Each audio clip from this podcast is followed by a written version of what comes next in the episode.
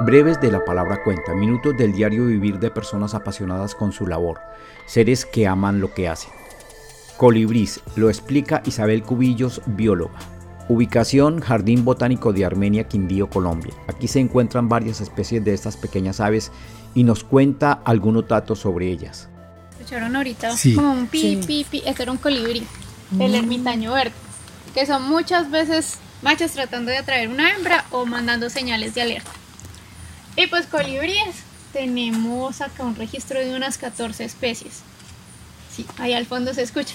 Tenemos un registro de unas 14 especies en estas 15 hectáreas. Pues ahí también se ve una vez más esa diversidad tan grande que tenemos. Por nuestra ubicación en la línea del Ecuador, somos un país tropical, entonces eso nos permite tener una diversidad muy alta en flora y asimismo en fauna. Los colibríes solamente se ven en América. Norte y Suramérica. Colibríes no hay en ningún otro continente.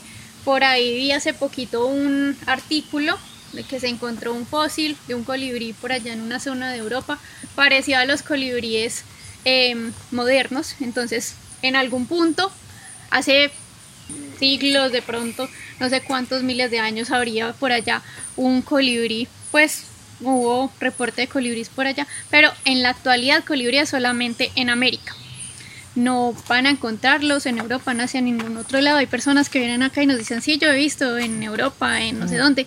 Han visto nectarívoros que se asemejan y de pronto ellos como no están acostumbrados como nosotros y lo estamos a ver un colibrí y conocemos bien su forma, eh, su pico y todo, entonces ellos creen que eso es un colibrí. Simplemente es un ave que se parece mucho, que tiene como un movimiento parecido, un pico también largo, entonces lo van a confundir. Pero ellos solamente están acá, no van a migrar a través del océano para llegar por allá porque no sobrevivirían. Ellos tienen una actividad súper acelerada. Los latidos del corazón van de 180 a 230 por segundo.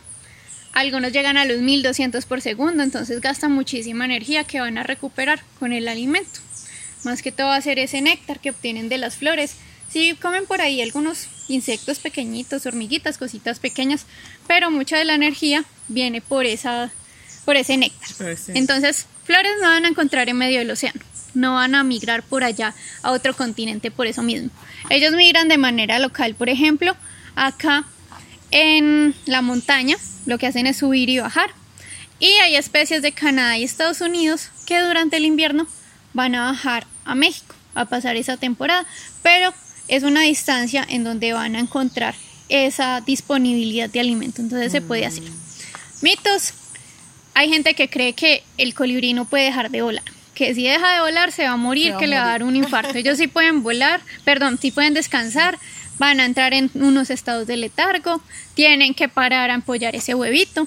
Solo que no van a durar tanto tiempo posados en una ramita como de pronto sí un búho, porque las patas son mucho más débiles. Incluso hay gente que cree que no tienen patas, ellos sí tienen patas, mm. pero son muy chiquititas. Entonces va a llegar un punto en el que están en la ramita, pero no van a poder sostener su propio peso, entonces deben volar. Pero ellos sí pueden parar. Qué lindo. Y son las únicas aves que pueden volar en reversa.